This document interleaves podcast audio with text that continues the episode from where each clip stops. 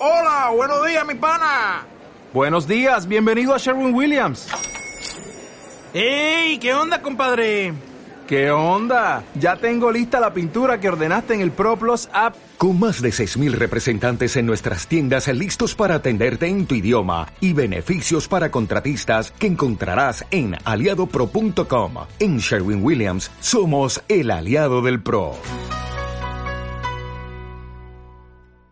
Muy buenas, esto es todo lo que sabemos, el programa de podcast en el cual, pues eso, es, es muy redundante explicar en cada programa qué es lo que hacemos porque es el propio programa, el nombre lo indica, que es todo lo que sabemos, o sea, te vamos a contar todo lo que sabemos, más no te podemos contar. Y hasta aquí todo lo que sabemos, porque no sabemos mucho más cosas.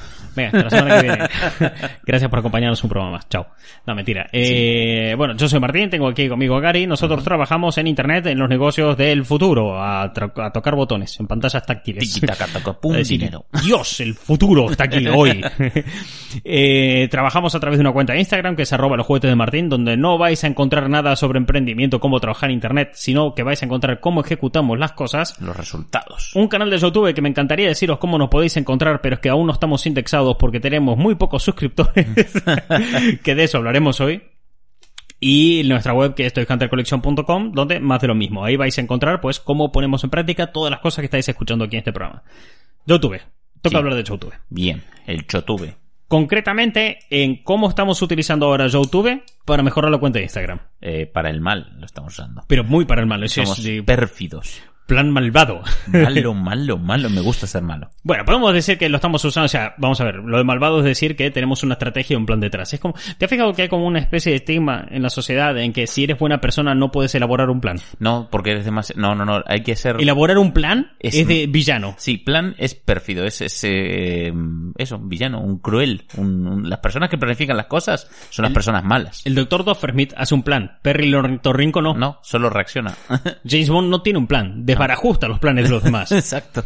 Pero es eso, siempre se detiene y pero no, tenemos un plan y no somos villanos. Eh, os vamos a explicar qué es lo que estamos haciendo. El tema está de que en Instagram nosotros habíamos pasado los 10.000 seguidores. Eso es. Por diferentes motivos no hemos estado metiéndole pasta a Instagram, eh, hemos estado trabajando en otras movidas y hemos empezado la segunda fase de nuestro proyecto. En la primera fase construimos Instagram.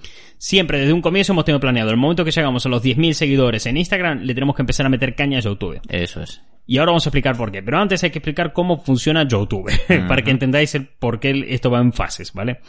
YouTube es una red social que te da muchas eh, ventajas. Está camino entre red social y una plataforma de entretenimiento como puede ser Netflix. Entonces, en Netflix tú no puedes subir tu propio contenido. No. Ni se puede compartir con tus amigos ni nada por el estilo. Ni hay comentarios, ni perfiles. Exactamente. Pero también, no sé, te vas a Facebook y tampoco es que puedas construir una serie de televisión en Facebook. No. Que puedes hacerlo y hay gente que lo hace. Bueno, en pero cuesta un poquito más. O sea, YouTube está pensada prácticamente para eso. O sea, no, no, no está pensada hoy en día para otra cosa. Aunque bueno, está el tema de Facebook vídeos, Instagram vídeos, pero bueno, no nos vamos a centrar ahí, vamos a ir a unas definiciones más básicas. ¿Qué diferencia un montón a YouTube de estas otras plataformas para que tu contenido pueda funcionar ahí? Eh, que YouTube tiene un buscador. Hmm. Punto. No hay más. Claro y conciso. Eh, a ver, Instagram también lo tiene, pero es una poronga.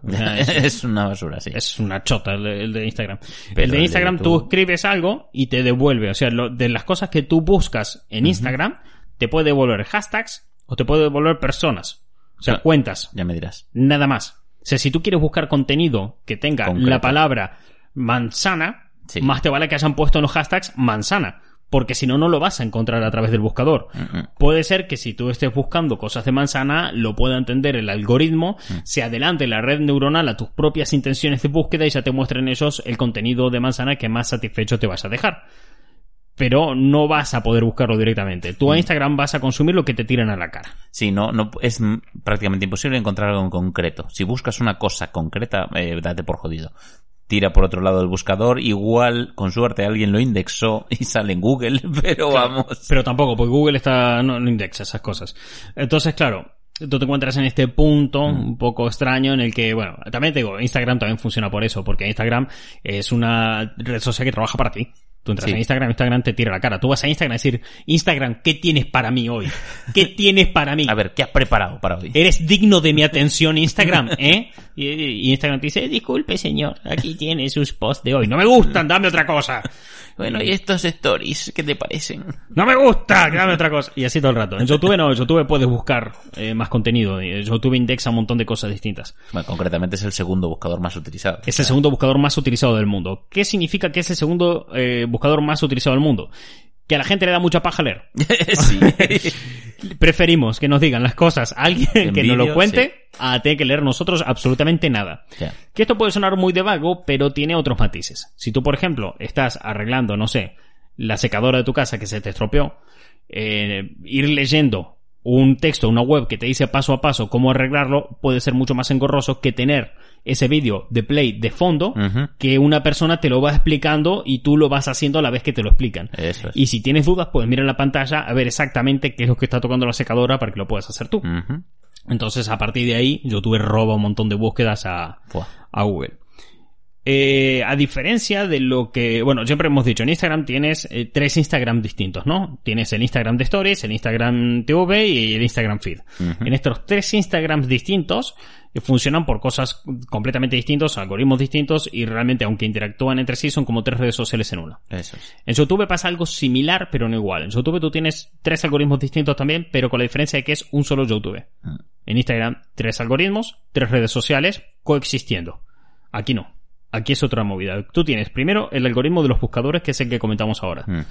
Tú escribes algo en YouTube y YouTube interpreta tu intención de búsqueda y te devuelve los vídeos que ellos creen que te va a dejar más satisfecho.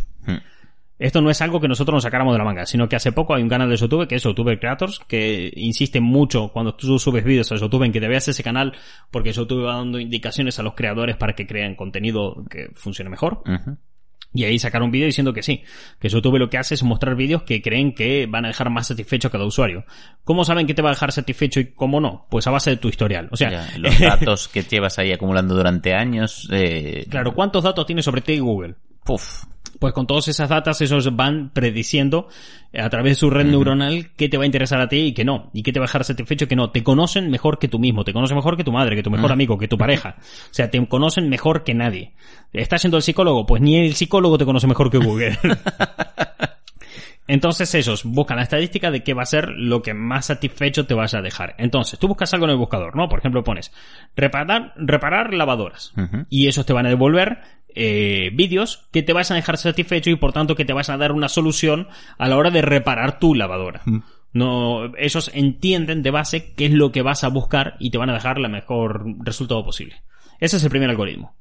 El segundo algoritmo es el de las sugerencias. Cuando vosotros entráis a un canal de, a un vídeo de YouTube y a un lado te aparecen otros vídeos sugeridos para que tú puedas ver, ese es otro algoritmo que va por otro lado completamente distinto. Ese algoritmo se basa en que tú has entrado en un vídeo, ya has accedido a ver un contenido, que para que tú entres a un vídeo y accedas a ver ese contenido tienes que pasar varias fases. Primero, tienes que ver una miniatura que te haya llamado la atención y te haya atraído.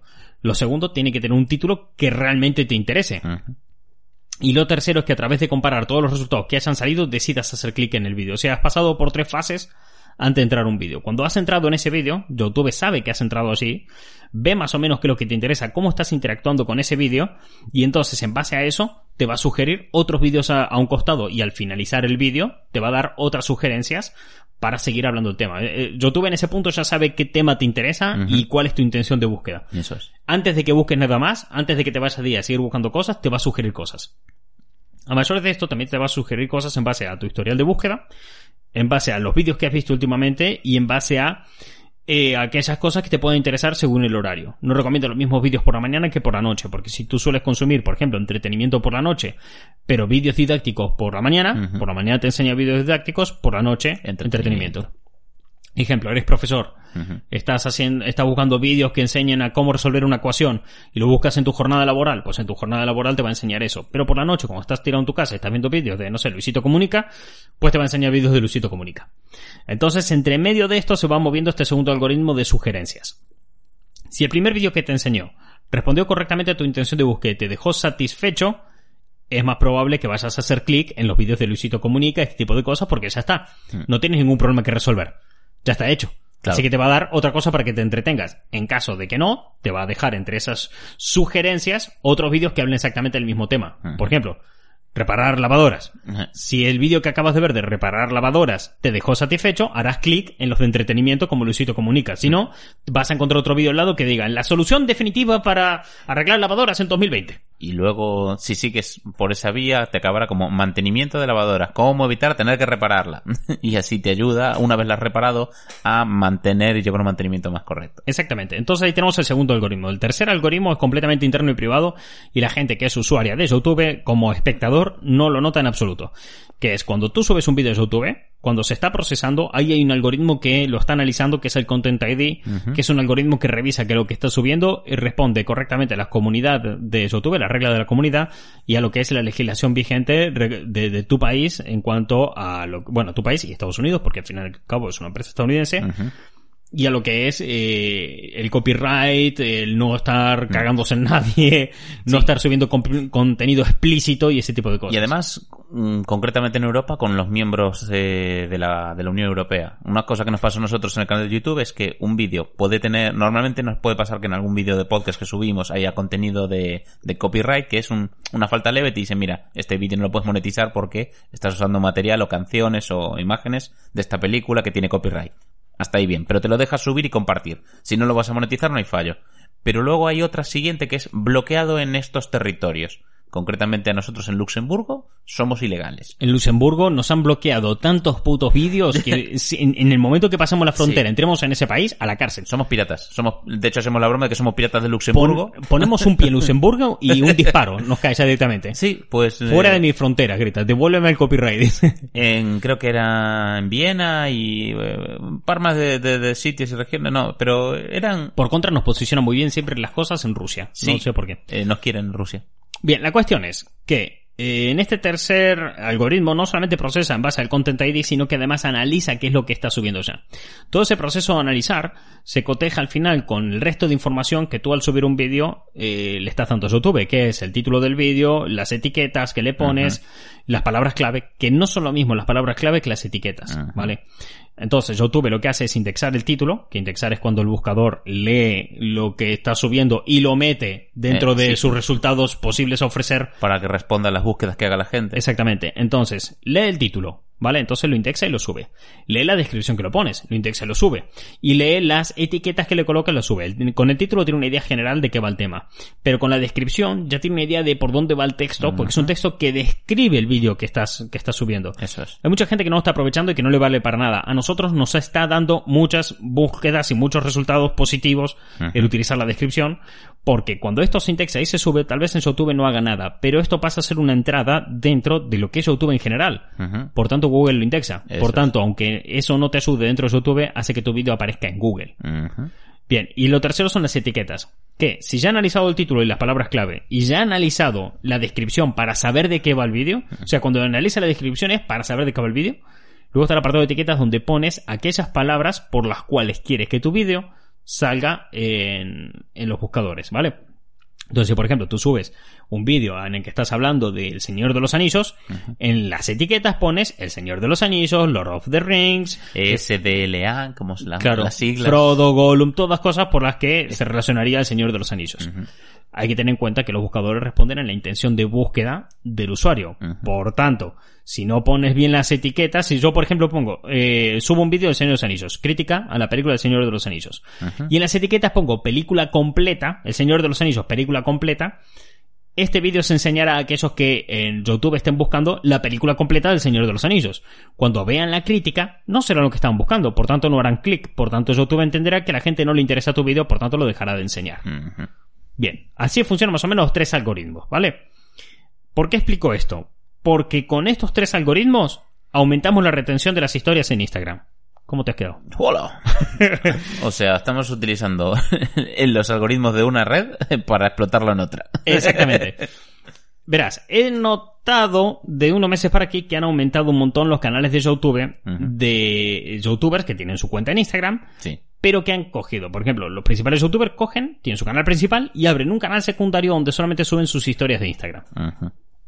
¿Qué pasa? En vez de guardarlas en historias destacadas en, en- Instagram. en Instagram, que sería lo lógico, la mandan para su YouTube. Esto responde a que muchos de sus seguidores realmente les conte tenerla ahí y les es más y volver cuando quieran, sí. Porque además esto va a favor del usuario porque le permites al usuario no tener que entrar en Instagram cada vez que quieran ver tus historias. Sí. La verán más tarde, se perderán esa exclusividad, se perderán toda la interacción que supone verla en directo, pero no El te obliga a entrar en Instagram para poder verla. A lo cual yo pensé, vale, la gente que está viendo esto es gente que realmente le interesan ver las historias. Cuando tú llegas al punto de, como el nuestro, de, ¿no? de los de mil, que lo podéis hacer antes también esta estrategia, ¿no? Eh, hay que ponerle nombre a estrategia, no, no sé qué nombre ponerle. Eh, Eh, de- no sé, ya, ya se nos ocurre. La de desviar, Eh, ¿Nosotros qué hacemos? Mm. Tenemos un canal de YouTube. Le anunciamos a la gente que tenemos canal de YouTube y cada vez que subimos un vídeo, más o menos lo vamos compartiendo con la gente. sí. Pero cuando tú tienes una audiencia como la nuestra, que está tan segmentada por diferentes tipos de contenidos, y lo mandas a YouTube por cada vídeo distinto, porque tú subes diferentes tipos de vídeos a YouTube. Nosotros en nuestro caso subimos trailers de películas, críticas a películas, reviews de marcas de juguetes, unboxings, o sea, es muy variado. Sí. No, no es un contenido completamente cerrado. Pero entonces, claro, como es tan variado, los primeros suscriptores que vas a tener desviados desde Instagram es tu, son tus seguidores más fieles Ajá. de Instagram, ¿vale? Los que irán allí donde tú les digas. Entonces, tus primeros suscriptores serán los más fieles de Instagram, por tanto también serán fieles en, En YouTube. en YouTube. Bien, en esta etapa cortita, donde en esta etapa hasta que tu canal crezca, que tienes muy pocos suscriptores, de alguna manera tienes que rentabilizarlo, porque hacer un vídeo para YouTube lleva un huevo de tiempo y de trabajo. Muchísimo. Mogollón. Entonces tienes que rentabilizarlo de alguna manera ese tiempo muerto entre el que pasas de cero suscriptores a mil. ¿Vale? Porque a partir de mil es cuando tu canal más o menos se empieza a tomar en serio por parte del algoritmo. ¿Cómo lo rentabilizas? Pues, si resubes tus stories a YouTube, la gente que te siga en YouTube, que son tus seguidores más fieles, las volverán a ver ahí. Y las verán con cierto interés y demás, porque joder, es Peña Fiel que está de alguna manera esperando tu contenido y les va a gustar. Cuando ellos entren y la vean, el algoritmo entenderá qué clase de gente le gustan estas historias y se le recomendará a gente similares. Entonces, personas que no te siguen en YouTube cogerán y verán tus historias. O sea, que no te siguen en Instagram, perdón, verán tus historias y empezarás a tener unas pocas visitas. A lo mejor tienes 10, 15 visitas, 20 como mucho, no más. Tampoco te hacen falta más en este caso. ¿Qué pasa? Que tú a través de YouTube Studio, que es eh, la parte de YouTube cerrada para gente que sube vídeos, tienes una serie de estadísticas y tienes un analytics. Tienes un analytics de cada uno de los vídeos que va subiendo. En esos analytics tienes un apartado de retención, en el cual te muestran porcentualmente en qué momento de los vídeos la gente deja de ver tu vídeo.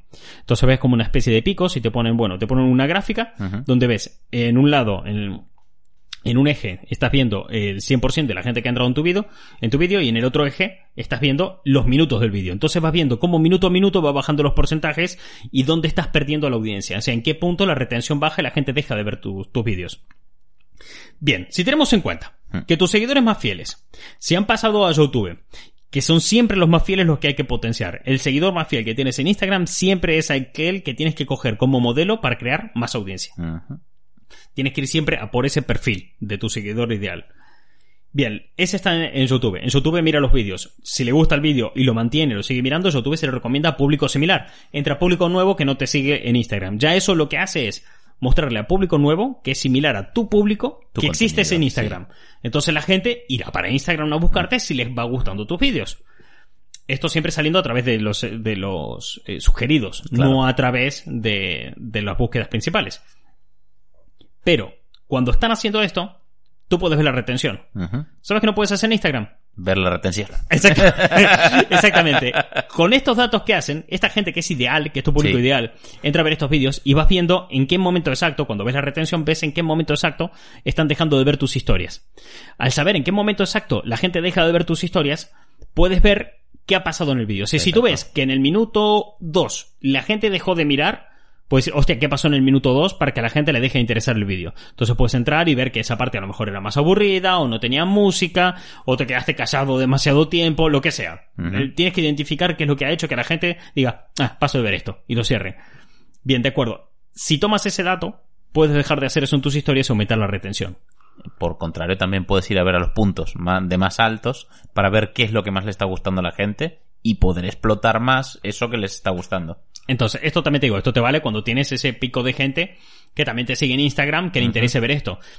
Y sabemos que a la gente de Instagram le interesa ver esto en YouTube porque cada vez más youtubers están Lo subiendo están esto. o sea, youtubers gigantes como Luisito Comunica no se molestarían en tener un canal en secundario subiendo sus historias si a la gente no le interesara tener un evergreen de sus historias. O sea, Claro. sitios donde las historias no caducan y siempre van a estar disponibles y públicas. Entonces, de esta manera lo que consigues es aumentar la retención. No te hacen falta muchas visitas. Nosotros empezamos a hacer esto hace un par de semanas. Tenemos nada de, de visitas en estos vídeos, porque ya te digo, solamente el más fiel. Entonces, si el vídeo que ahora, porque nosotros tenemos muy pocos eh, suscriptores, estamos en 234 creo, Ujú. y a lo mejor tenemos en estos vídeos, no sé, 10 reproducciones. Te llegan de sobra, porque ves estas 10 suficiente. reproducciones de la gente más fiel que cada uno de esos te representan a muchos otros en la cuenta de Instagram. Ves dónde ha fallado, ves dónde ha caído, ves dónde no ha gustado. Te vas a Instagram, no vuelvas a hacer eso que no gusta nunca más en tu puta vida. Y Haz listo. lo otro. Bien, esto en principio no es como suficiente. Hay que hacer más cosas y por eso quiero eh, otra técnica para los stories que podéis utilizar. Esta ya es en YouTube directamente en, en Instagram. Hay que tener en cuenta, antes de pasar a esta otra técnica, a que tengáis en cuenta de que cuando hagáis esto, esta herramienta, también os va a potenciar para que vuestro canal de YouTube vaya creciendo poquito a poco de una manera muy lenta, pero de una manera sostenible os irá creciendo la cuenta de, de YouTube. Y en el momento que queráis explotarla y meterle caña, ya tendréis una base Una base con la que empezar a trabajar, claro. claro, de suscriptores que te van a dando feedback y te van a hacer crecer. El otro punto es que una vez que empiezas a aplicar esto en, en Instagram, lo vas haciendo de la manera más eficiente posible. Para esto lo ideal, lo que está pasando ahora, que os hemos dicho muchas veces, que tenéis que contar una historia y más o menos utilizar unos 8 stories mínimo. Pero, ¿qué pasa con estos 8 stories? ¿Cómo podéis hacer que esto realmente eh, fidelice a la audiencia y se retengan, ¿vale? A mayor de lo que podéis hacer, porque hay que tener en cuenta que YouTube no es la misma red social que Instagram, y lo que funciona en red social no tiene por qué funcionar la otra, entonces tenéis que tener técnicas propias de Instagram. La primera es que en las dos primeras historias que subáis, tenéis que romper el patrón de manera absoluta. O sea, tenéis que romper con todo lo que viene viendo la gente. O sea, cuando empezáis una, un hilo de estas historias contando, contando algo a la gente, presentando lo que sea, tienen que ser las dos primeras historias muy llamativas. Tienen que ser algo que realmente rompa el patrón con todo lo que está viendo. Por ejemplo, tener un texto grande, empezar con un grito, empezar, empezar con eh, una imagen un poco extraña o el volumen muy alto del vídeo que subas, lo que sea. Pero es algo que rompa la lo monótono que pueden ser todas las historias que, tu, que el usuario venga. O sea, tú cuando ves historias, lo estás viendo como el zapping de la tele. Mm. Y tú cuando haces zapping, ¿dónde paras y dónde deja de hacer zapping la tele? Cuando encuentras algo que te rompió el patrón, dejó de ser monótono y está ahí Y algo que te guste. atención. Y Hay gente que, hay- de hecho, hay gente que empieza los stories con el SEO eructo, que es un eructo para Sí. empezar un- una, una interacción, un vídeo. O sea, el SEO eructo es una, una técnica de, de un youtuber de marketing muy famoso que se dedica a... Empieza los vídeos eructando, pero es, es asqueroso, pero le puso un nombre. Sí, y eructa y la gente se queda, oh, qué Oh. carajo. Alguien eructando y se queda ahí mirando. Lo que sea, eso por estilo. Lo siguiente es que pongáis un texto. Un texto también puede ayudar. Imaginaos un texto bien grande en rojo. O con un Sí. color muy llamativo y lo ponéis en la parte de arriba. ¿Por qué en la parte de arriba y no en la parte de abajo? Porque cuando vosotros estáis viendo y haciendo scroll a través de, de Instagram, cuando ya pasáis muchos posts, os sale abajo una batería de, de historias. O sea, aparece un montón de historias abajo, todas apiladas donde puedes ver el primer frame de cada una de las historias. Si te veis un rectángulo donde se ve la historia y un círculo abajo con el avatar de la persona que la ha subido. Esto creo que lo hemos encontrado Sí. todos alguna vez. Si tú pones el texto abajo, el avatar de la persona que lo subió te lo tapa. Entonces lo puedes poner arriba. Yo, por ejemplo, tengo ya tengo una para mañana en el que voy a compartir la noticia de que eh, DC Comics ha despedido a su editor jefe. Cuando ponga la primera historia, va a aparecer un cartel bien grande arriba que, con- que va a estar escrito hashtag drama y con Sí. un fondo rojo. Vale, entonces a la gente le encanta el drama, le encantan las polémicas, le encanta toda esa mierda. Y es un parón de plan de todas las historias que estás viendo, de gente interactuando, de repente es una imagen que te choca con color muy fuerte. Pero en drama, aquí está Sí, sí, pasando sí. algo. Y, y la aparte la palabra drama en todo el centro, abur. Luego de estas historias, pasa ya a contar lo que quieres. De esta, de esta primera y segunda historia que están para llamar la atención e introducirlos a todos en lo que vas a contar, mételes ahí todo lo que quieras. Ahí sí, ahí se empieza a narrar y mantén esa narrativa. Aquí puedes aplicar lo de la retención de YouTube. Lo que ves en YouTube que mantiene la retención de la audiencia, lo aplicas en este apartado de contar esta historia. Y en la final, cuando acabas con todo esto, dedica una o dos historias a hacer un llamado a la acción. Eh, lo que se llama un CTA, call, eh, call to action. ¿Qué pasa? Que en este punto lo que haces es fidelizar a la audiencia y la mueves a que hagan algo a tu favor, ¿vale? No, que no pase desapercibido, que realmente gasten tiempo en ti de una manera en que se puedan fi- fidelizar y se puedan formar parte de todo lo que tú estás haciendo. Entonces, en este punto en concreto, al final, tú, por ejemplo, yo con lo de lo de DC Comics, ¿no? Por ejemplo, drama. Bueno, os voy a primero esos historias. Bueno, eh, la que se está liando, que a lo mejor no os enterasteis, os voy a contar el drama de la semana. Así empiezan los stories.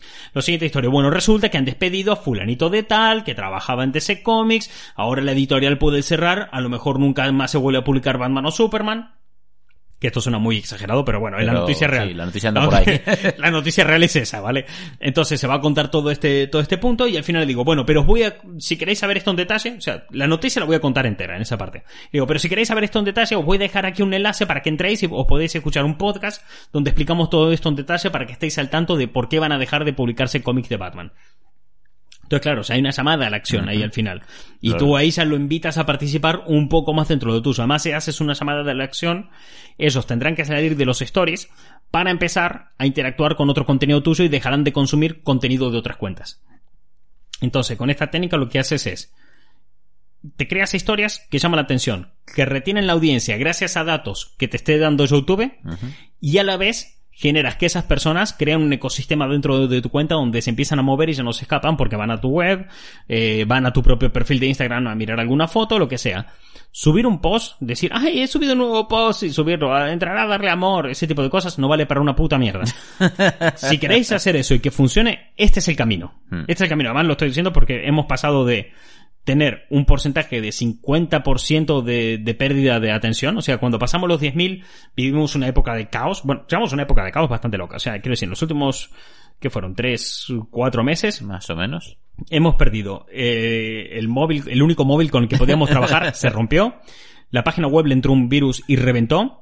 La única cámara que tenemos para grabar reventó el objetivo también, que se rompió.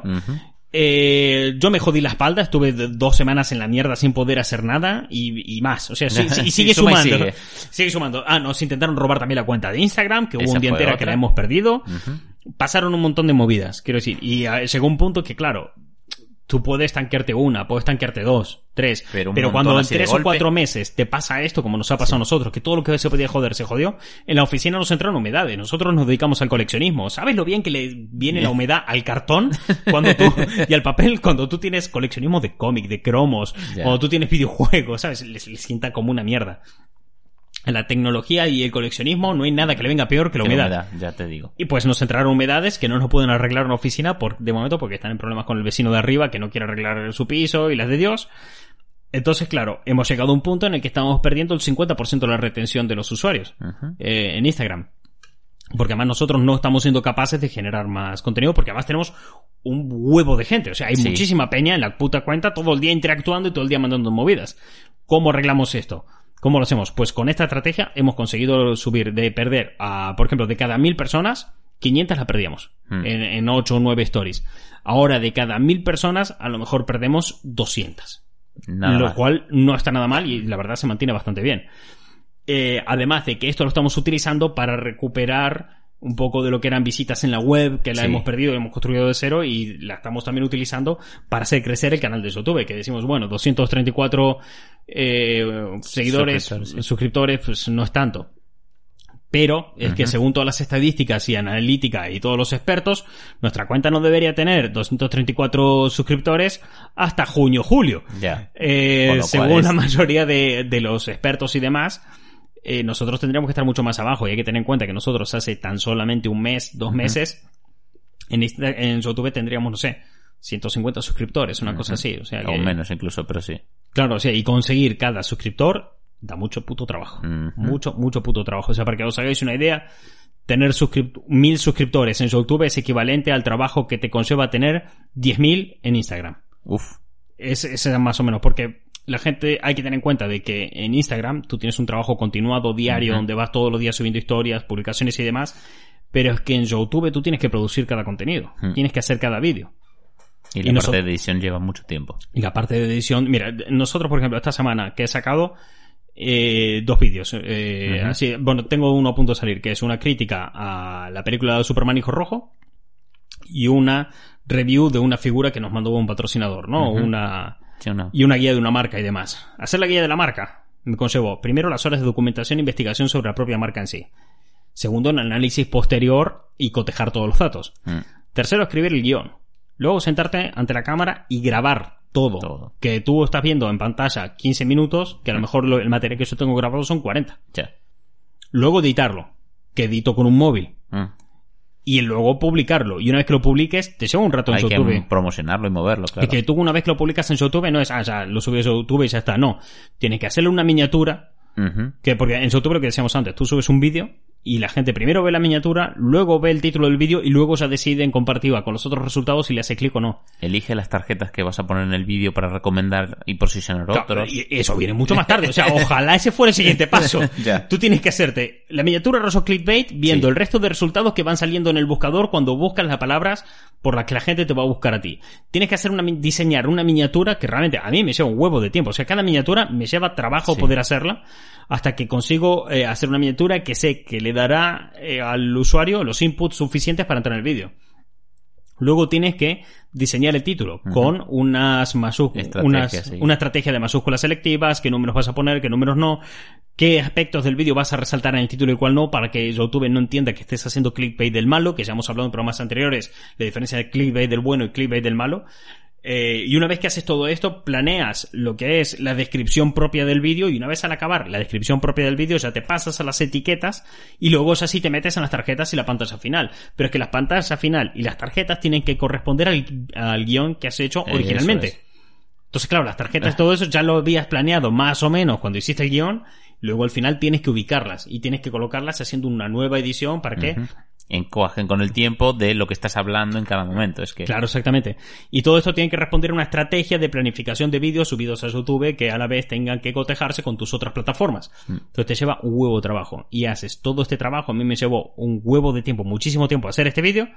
Y tienes 34 visitas. ¿Sabes? Bien. 34 visitas con una retención del 30%. A tope. claro. ¿Qué pasa? Que cuando las cosas van bien, van Sí, muy bien. van Quiero muy decir, bien. o sea, este es el camino correcto. 30, así vistas suena muy como la mierda. Pero es que son muy buenas. O Mm. sea, 34 visitas no deberíamos haberlas tenido. Ya. Deberíamos Tal, haber tenido tal en mucho el menos. nivel que estamos, sí, deberíamos estar por debajo del. Piensa que, por ejemplo, Luisito Comunica tiene 20, casi 30 millones de suscriptores y un vídeo tocho, un vídeo que la pega, que le va bien, tiene 3 millones de reproducciones. ¿Ves? Se mantienen los porcentajes, es un 10%. Claro, ahí está el punto. Es que ahí está el punto. Fíjate. Nosotros estamos con 234, siendo eh, 34, estamos por encima del 10%. 15. Ves nuestras estadísticas porcentuales y son una locura, son una sobrada. Es en plan de estáis más alto de lo que deberíais estar. Pero cualquiera que entre de fuera dice, ah, 34 visitas. De hecho, en algún vídeo nos han dejado comentarios de, no entiendo por qué este vídeo tiene tan pocas visitas. De, porque bueno, porque estás empezando y es así, hay que remarla. Al comienzo no tienes que más. remarla. Luego cuando sea así, le- eh, tu canal explota y lo flipas. Pero bueno, ¿cómo puedes rentabilizar toda esta etapa de remarlo? Con los datos. Por eso nosotros tenemos primero Instagram, hacemos crecer Instagram y cuando ya podemos meter enlaces en las historias, potenciamos YouTube. Claro. Porque ¿Para ya qué? podemos mandar un tráfico de gente, un flujo de gente eh, continuo. a- Y para acortar eh, lo más posible ese tramo entre los 0 y los 1000 suscriptores. Porque Correcto. si ya vienes desde una base de 10.000 seguidores, que se dice pronto 10.000 mm, personas, 10.000 tus siguiéndote y mirando para ti, pues y tú cada tanto diciéndole, oye, que también hay YouTube, oye, que también hay YouTube, oye, que también hay YouTube. Y de repente, pues, de esos 10.000, no sé, 3, 7, 8, 10, cada tanto van entrando. Y Sí, van con cuentagotas, pero no han parado. ¿Qué coñazo es cuando tú subes un vídeo a Instagram y te dicen, oh, pero ¿por qué no montáis mejor un canal en YouTube? Y yo, ay, la puta madre. Eh, estuvimos casi un año escuchando esa puta mierda. Pero eh, es, durante ese año lo puedo entender, porque no le estábamos dando caña a ninguna. O sea, No. hasta que no tuvimos los 10.000 eh, seguidores en Instagram, No no, empezamos, sí, sí, sí. empezamos. Pero quiero decir, una vez que ya hemos empezado, Ya. que lo hemos compartido hasta el cansancio, y venga alguien y te dice, oh, ¿por qué no te montas un canal en YouTube? Y yo, ay, tu puta madre. Te mato.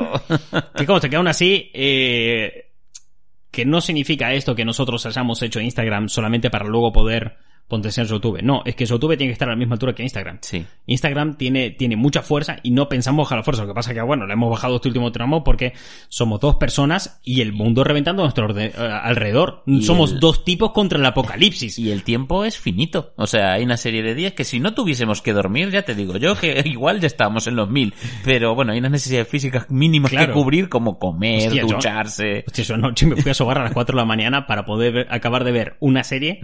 O sea, me la vi todo de un tirón, de la cual hoy grabar una crítica que sí o sí tiene que salir a más tardar el lunes Uf. y es un vídeo de 7 minutos.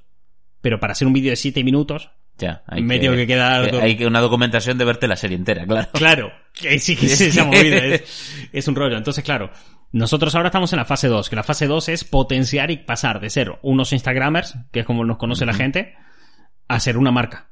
A ser una marca reconocida, pero para eso tenemos que tener presencia En, multiplataforma. claro, en varias plataformas. Tenemos que tener una web con un número de visitas mínimo, que mínimo tampoco te estoy diciendo una locura. Hace poco hemos he visto que el canal de Paulina Cocina, la, la chica que lo lleva, que es la propia Paulina, decía que su web de, de recetas con su marca personal ha llegado a, no sé, 25 millones de visitas al mes, que es una sobrada. Es, locura. es, es- es que es, es que es muy loco, Sí, muy loco. sí, sí, de usuarios únicos. O sea, es muy top. Imagínate 25 millones de personas entrando al día, al mes en tu Ya. página web a ver qué has, qué has puesto hoy. Es que también hay un tema, que el nicho de la cocina es todo evergreen. Me refiero, esa receta es tan válida hoy como dentro de 20 años. O sea, siempre puedes entrar a cocinar. Pues mira, eso. esta semana estaba hablando de Peña que cuestionaba ese punto, de si la cocina siempre va a ser evergreen. Ostras. Por la tendencia del veganismo y ser vegetariano, ¿cuánto tiempo van a tardar en ser caducos eh, muchas recetas de, de carne, por ejemplo? No porque la gente pase a ser todos vegetarianos y Sino veganos, porque se deje de buscar. sino por el enfoque y la actitud con la cual se han hecho esos vídeos en pro del consumo de carne. Anda. Claro, ¿durante cuánto tiempo más va a ser evergreen? Y si eso cae, ¿Mm? si eso se demuestra que es así, eh, ya está, el último bastión ha caído, nada es evergreen en internet. Claro, Que, es que para que no sí, sepa, sí. evergreen son cosas que no caducan, o sea, contenido que siempre es válido. Entonces es... Los de historia, pero vamos, es un nicho muy reducido. Y los de historia está por ahí nomás, porque Sí, la porque misma gente planteaba el punto de en la historia la cuentan los que ganan, Claro. pero hoy con internet el que pierde también te puede contar su historia, porque todo el mundo tiene voz en internet. Pero vamos a ver, tú, tú tienes un blog de historia, puedes luego contar las dos versiones. Estamos hablando, eh, eh, sí, claro, lo dices ahora, pero estamos hablando, en- en- en- bajo esta perspectiva, Sí. estamos hablando en un contexto donde está triunfando el argumento de que la Tierra es plana. Ya, bueno, es verdad. Claro. O sea, eh, criterios precolombinos están triunfando Año porque 2020. inter- en Internet todo Sí. el mundo tiene voz y voto. Qué mal está eso. ¿eh? O sea, llega un momento que la libertad de expresión... eh, Uf. Claro, ahí está el punto. Entonces, ¿hasta qué punto existen cosas que realmente van a ser por siempre evergreen? Ya. Porque depende de quién esté comentando, la historia a lo mejor ya no es evergreen. Mm. La cocina a lo mejor ya no es evergreen. Los principios de la arquitectura ya no son evergreen. Joder. Claro. Entonces es el último bastión, en plan decían, pues de consumo cotidiano que todo el mundo en algún momento Sí. va a mirar y demás, y que no caduca, pues por ejemplo la cocina. Pero ¿hasta cuándo la cocina? Ya. ¿Hasta cuándo va, hasta cuándo va a durar? Pues entonces eso, el tema es ahora, nosotros vamos en un punto de pasar de ser Instagramers a ser marca. Entonces, este es un poquito nuestra estrategia y tirar ese YouTube, porque además, YouTube, como hemos dicho muchas veces, hay que darle al usuario, a tu seguidor de Instagram, una experiencia aumentada para que quiera consumir un poco más allá de tu contenido, porque si no lo van a hacer contigo, lo van a hacer con otro más. Si tú subes un post a YouTube, a Instagram, por ejemplo, hablando de, no sé, de nutrición, una receta, o, o cuatro consejos para que esta semana comas más saludable. Y la gente lo ve y empieza a mirar los consejos que le das y dices, mira, esta semana creo que deberías comer, no sé, pollo, por decir algo. Y no le hablas nada más y el tipo dice, ay, ¿qué será el pollo? Quiero saber qué es el pollo. Y va a ir a buscar esa información. No Sí. se va a quedar limitado solo porque tú no se la hayas dado. Y va a ir fuera. Y entonces se va a marchar y corres el riesgo de que alguien sí esté desarrollando estas estrategias y sí esté desarrollando estos planes para quedarse con tu audiencia. O puede ser tú quien las desarrolle para quedarse con la audiencia de otro. Que eso es lo que estamos intentando. Sí, bueno, pero eso hablamos otro día. Eh, Pero bueno, la cuestión es que... un día, mira, yo te digo una cosa, si el plan sale bien Sí. y esa audiencia nos empieza a seguir, te juro, dedico un podcast de tres horas a... Venid, que os contaré a recorrer junto al Juntaros, fuego. juntaros, amigos míos, os voy a contar la historia de cómo se ha hecho justicia en Internet. Eh, Cuidado, paladín. qué Me huevos tengo, unas pelotas masivas tengo. Bueno, pero No, ni yo me creo que haya dicho eso. Ya. Coño, esa parte, eh, sí que la, ya no solo por, por el hecho de, de la eh, opción es- expandida, ¿no? De tu contenido y poder hablar como, vamos, sin tapujo, como en nuestro caso con los podcasts o, o incluso con los vídeos, sino también porque es lo más, me parece lo más acertado. Si tú vas a ofrecer un contenido, eh, limitarte solo a estar en Instagram, solo estar en YouTube, solo estar en un podcast, eh, es como poner todos los huevos a esta cesta y si algo pasa y te quedas vendido, cierra la plataforma, eh, cambian las condiciones y... Mira, si, si nosotros no nos hemos ido a la mierda hasta ahora, es justamente por eso. Ya. Porque cuando Instagram desapareció durante un día entero, porque se nos había nos habían quitado la cuenta, nos habían robado la cuenta y nos cambiaron usuario y contraseña y quien fuera, seguíamos teniendo la web, seguíamos teniendo un podcast y seguíamos teniendo YouTube. Efectivamente. Cuando la web la perdimos la semana pasada, cuando entró el virus y reventó, seguíamos teniendo YouTube y seguíamos teniendo los podcasts, a mayores de Instagram. Entonces, siempre vamos teniendo un punto extra. Ujú. Cuando la cámara rompió Sí. y no pudimos subir vídeos a, a YouTube, ¿eh? teníamos eh, Instagram todavía donde la gente tenía contenido. O sea, siempre tienes que estar presente en algún lado para que la gente te pueda seguir consumiendo y pueda seguir aportando ese valor, porque es lo que dices, no has dejado todos los huevos en la misma cesta. Exacto. Entonces, haciéndolo de esa manera, es como pasas de ser un Instagramer o un youtuber a ser una marca y que la gente realmente apueste por ti. Hoy el Rubius no es un youtuber. No. Si la gente pregunta quién es el Rubius, a lo mejor lo primero que le sale es, ah, es youtuber. Pero es que el Rubius hoy eh, estrena su segunda temporada de su serie en Movistar Plus.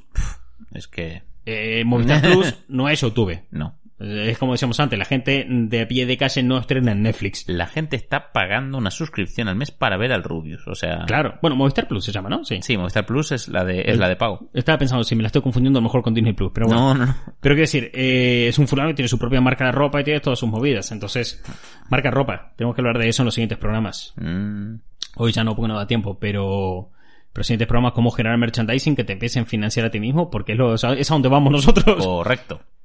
Es a donde vamos nosotros. Ya para el mes que viene tenemos que lanzar marca de, de ropa propia. Sí. Eh, así loco como suena. ¿eh? Igual tenemos que empezar a vestirnos nosotros para luego empezar a vestir a los demás. No de casualidad en la cuenta de Instagram he metido tanta caña en los últimos meses diciendo que los Toy Lovers somos peña elegante. Porque mucha gente mandaba la foto de sus camisetas y Sí. de sus calcetines y decía, ay, mira cómo me gusta esto, mira cómo me gusta lo otro. Pues esto me lo compré en tal sitio y me quedó a tal precio. Ajá, ajá. Ajá, Iba tomo nota.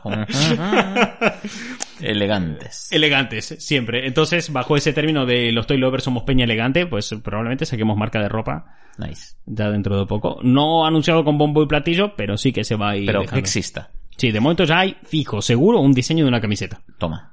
Pero además guapo, guapo. ¿eh? Lo que tengo que decidir aún si el logo va bordado o no. Tengo que ver los costes de eso. eh, tal, pero a ese nivel. O sea, mis preocupaciones diarias ahora mismo. ¿El logo de Toy Lovers va a ir bordado o no va a ir bordado en la Mm. camiseta? Y un borrador de otra idea que ya te dije antes, sí. sí, exactamente. Sí, pero es que esa no está hecho todavía. No, Entonces, no está ni hecho. yo voy dejando ahí lo que ya puedo decir fijo porque ya existe y no se puede dar pasos atrás y decir, bueno, esto si alguien ahora me escribe y me pregunta, pues esto. Entonces ya no...